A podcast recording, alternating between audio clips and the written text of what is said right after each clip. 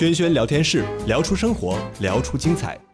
欢迎收听轩轩聊天室。今天我们请到的 Angie VIP 是 Asian Youth Center AYC 在圣盖博的 Julian 租。那 Julian 可不可以请你先跟大家自我介绍一下？主持人你好，大家好，我是 Julian。那 Julian，你现在在 AYC 的角色是什么呢？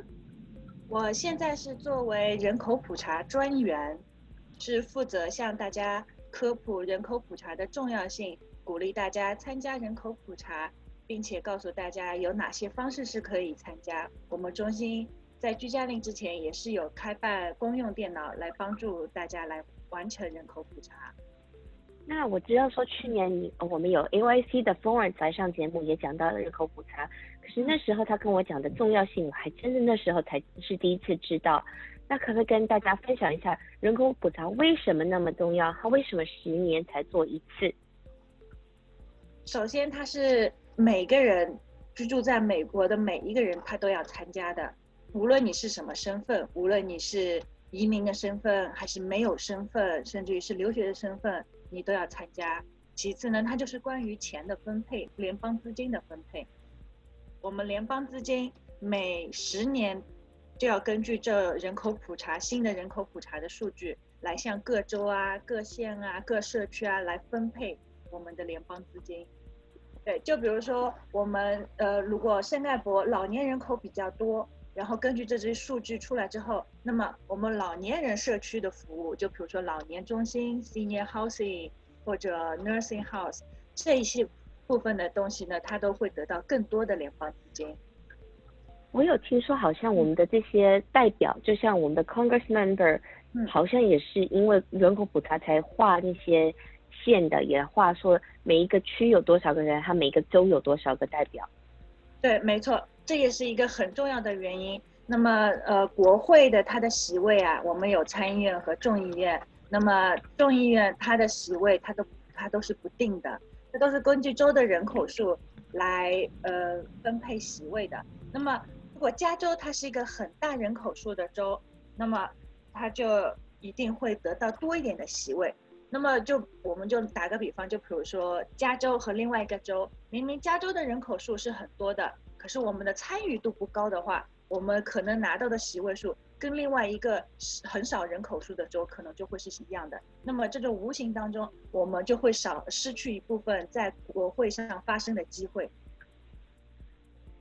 那我有听说，因为很多人会怕那个正确的去申请，或者去填这个人口普查的资料，是因为他们怕说政府会拿这个资料去监督他们。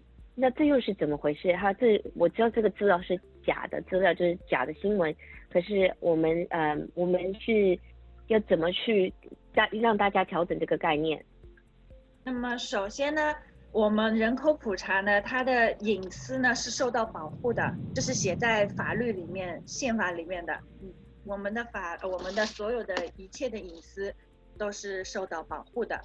那么，人口普查局不会以任何的用途来来泄露你的隐私，你的答案都是，就是说你自己填完之后，他会直接发送到人口普查局，他们也只会用你的答案来做一个数据分析，来做一个呃人口资金的分配，所以没有第三方是会看到你的答案的。我知道有的人会担心，就是说。哦，我现在可能呃，就是说呃，没有身份，那我填了是不是会担心会有呃移民局上门来把你赶出去什么之类的？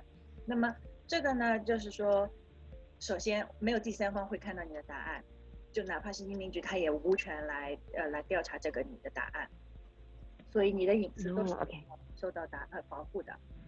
那可不可以跟我们讲一下你的背景？你是怎么会到 AYC 去？还有你是怎么会对人口普查有那么大的了解，还有那么大的兴趣呢？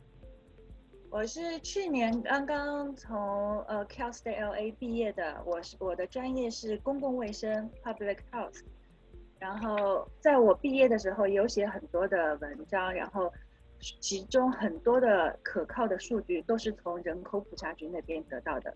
就比如说我要做一个调查什么之类的，我的数据来源很多都是人口普查局来的，所以我就知道它是这是一个很重要的一个数据，无论是我们学者来做文章研究，还是说我们之后的社区呃来来提供的福利和设设备，都是根据这些数据来的。所以当我毕业之后，我正在找工作的时候，我有看到 AYC 他正在招人口普查专员，然后正好他也需要的是说能说中文的。那么对于我是可以说英文和中文，这我就觉得这是我可以贡献一份力量的时刻，所以我就应应征了这个岗位。哦，好厉害哦！那也问一下，我有看到说一些信里面有讲说，如果你不填你的人口普查，不正确的去回复的话，嗯，那。法律上说你是可以被抓，还是有什么样子的处罚的？那这又是怎么回事？他他们会怎么去去了解这件事情？是大家有没有真的去填？因为我好像看到信里面还讲说他们会去每一家家家户户敲门的。对，是的。那么首先呢，就是说这次的问题呢，跟十年之前呢不太一样。十年之前我们都是收到信件，我们要填完再把纸寄回去。那么今年它有改革。他改革了，就是说，呃，首先他把问卷变得很短，只有十个问题，就是说大家很很容易就能填完，而且他也不问你的私人信息。那么对于有的人来说，可能他不会填，那么也不用担心，因为，呃，如果你真的填的不正确，或者填的很含糊，没有填清楚的话，那么他确实人口普查局确实是会打电话回来向你确认。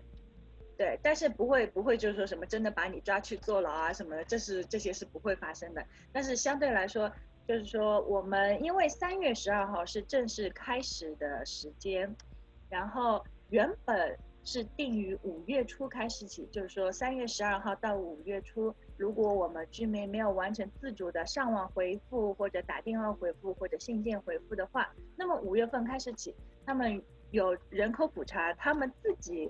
所培训的专业，他们会来根据，就是说谁还没有回答，他们会上门去敲门，做一个当场技术。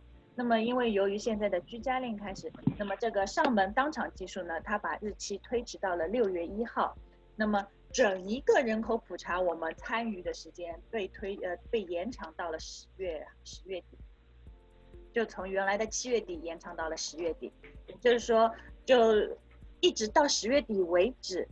哪怕就是说你六月一号之前你没有自主上网回答，你都可以去再去上网去回答他的一些小小的问题。哦，好，主要了解了。那这个跟我们现在呃，就我们现在很多这些大学生，现在虽然规定要待在家里，对不对？就回来他们的爸爸妈妈家，可是他们平常是住在呃可能别州啊或者别的城市啊，嗯、那他们应该是选择他们的学校。他们的那些宿舍的资料，还是他们应该选择他们爸爸妈妈家？首先，如果是住宿的话，他们有另外一个统计方法，叫做呃叫做 group，他们是以小组来进行的，他们是另外一种统计法，他们可以不用计算在家呃爸爸妈妈家，他们是以按照宿舍学校宿舍以一个单位来计算的。哦，那如果一个人现在有很多不同的呃房子的话，呃，他们有的时候租一个地方，有的时候租另外一个地方，他们应该两边都填人口普查吗？不是，他如果有很多房地产的话呢，首先要看他是最常居住在哪一栋房子下，他就填那一栋。哦、对，OK。我有我有两栋房子，可是我我。几乎住只住一栋，另外一栋没有在住的话，那我就填我经常居住的那一栋。但是人口普查那个问卷，它可能会有一个问题，就是说你还有其他的住住址吗？你可以把另外一栋你不常住的那一栋把它写下来。那也要问一下，现在嗯，可能因为不同的经济情况，就有一些人现在在这一份中没有 permanent address，那那些人有被数到吗？如果呃，你是指他们没有身份、没有常住地址，还是哪一个类型？没有常住地址，可能就是像我住在 Downtown LA，现在有很多人是嗯，就是暂时是住在 shelter 里面的，那或者有一些是搭帐篷的，那这些人、嗯、他们是怎么去做这个人口普查呢？还是他们没有被算到？他们肯定也被算到，只是他们和我们普通居民的算法也是不一样的。他们呢是由人口普查，他们人口普查局自己派出工作人员实际到街头去数人人口数的。哇，好辛苦的去数人哦。是的，没错。哇，那呃，非常的 interesting。那像我们刚刚有讲到说，如果别人现在没有身份，可是也是在美国的话，需要呃在美国居住多久才需要填填人口普查，还是来做观光客也需要填？你只要在美国居住超过半年以上就要填。就比如说，如果说我是一个留学生身份，然后我的爸爸妈妈他是短暂的一个假期来过来过来看我一下，那么爸爸妈妈可以不用填，但是留学生本身是要填的。那么还有一种，就比如说我还是留学生，可是我的妈妈呢，她是呃就是来陪读的，就是说大半年时间都是会跟着我在这边照顾我的。那么这位这个情况下，妈妈和留学生都要一起。哦，OK。那还有什么东西需要跟听众朋友分享，要提醒我们大家呢？现在呢是新冠病毒比较厉害的时候，那么很多地方它都是有居家令，就比如说我们 AYC。之前呢，我们是有公用电脑，就是说我有开放给居民，大家拿到信了之后，他就可以拿着信过来，我就可以帮他填。可是因为现在是居家类，那么那个公用电脑我我也是没有办法开放的，所以我就鼓励大家，如果家里他如果有年轻一辈小孩在的话，可以麻烦他们来填一下，他真的很快。我甚至于最长有一次是。八个人口数吧，我都没有用了超过十分钟就已经填完了，所以它真的很简短。然后如果家里实在没有年轻一辈可以帮忙的话呢，可以呃电话回答。那么电话他如果呃不说英文，我们还有华语专线和粤语专线，说广东话也可以，说普通话也可以，它有不同的语言都可以。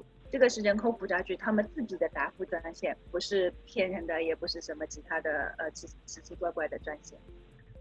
哇，好，谢谢你，Julie 今天跟我们分享那么多。那希望提醒大家，真的要去填你们的人口普查哦。对，没错，它很简单，很快就能填完。